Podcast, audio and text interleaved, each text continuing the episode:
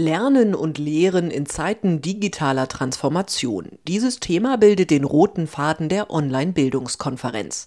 Vor allem diejenigen, die sonst in den Debatten leicht überhört werden, bekommen hier eine Plattform. Junge Menschen tragen konkrete Forderungen an die Politik heran. An erster Stelle steht die kostenfreie Bildung. Wenn wir eben über Schüler reden, dann geht es eben vor allem um die Mittel, die ein Schüler benötigt, um Bildung zu empfangen. Also es geht hier vom Bleistift äh, zur Pflichtlektüre eben zum High-End-Note sagt Stacey Bode, die in diesem Jahr ihr Abi gemacht hat.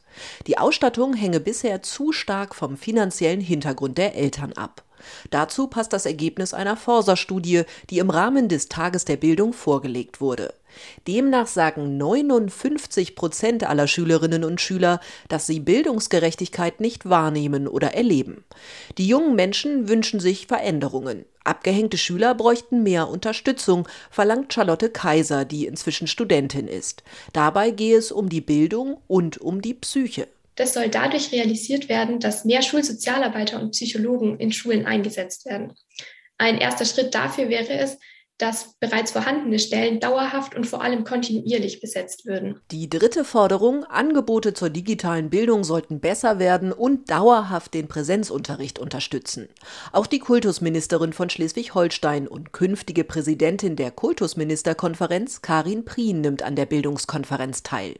Ihr Bundesland habe schon viele Erfolge erzielt, zum Beispiel seien alle Kinder schon mit einem Endgerät versorgt. Vieles mehr auf technischer Seite, das will ich jetzt aber mal verlassen, weil das meiner Meinung nach in der Debatte auch ein bisschen überbewertet wird. Und wir haben gleichzeitig den Lehrkräften ein ganz intensives Fortbildungsangebot an die Hand gegeben, das auch von wahnsinnig vielen in Anspruch genommen wird. Also wir haben allein über 25.000 Fortbildungseinheiten im digitalen Bereich seit äh, Sommer 2020. Heinz-Peter Meidinger, Präsident des Deutschen Lehrerverbandes, ist der Meinung, dass den Lehrkräften die Zeit für die Fortbildungen fehle.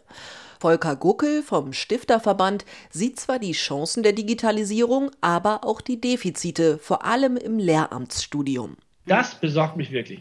Ich erwarte nicht von einer 53 oder 63-jährigen Lehrerin, dass sie sich da in die letzten Details einarbeitet. Aber von den jungen Leuten, die jetzt ausgebildet werden, die müssen sozusagen in den Curricula diese Dinge vermittelt bekommen. Und das ist eigentlich eine Aufgabe der lehrerausbildenden Hochschulen. Die digitale Transformation hat also längst nicht alle bildungsrelevanten Bereiche durchdrungen. Inforadio. Wir lieben das Warum.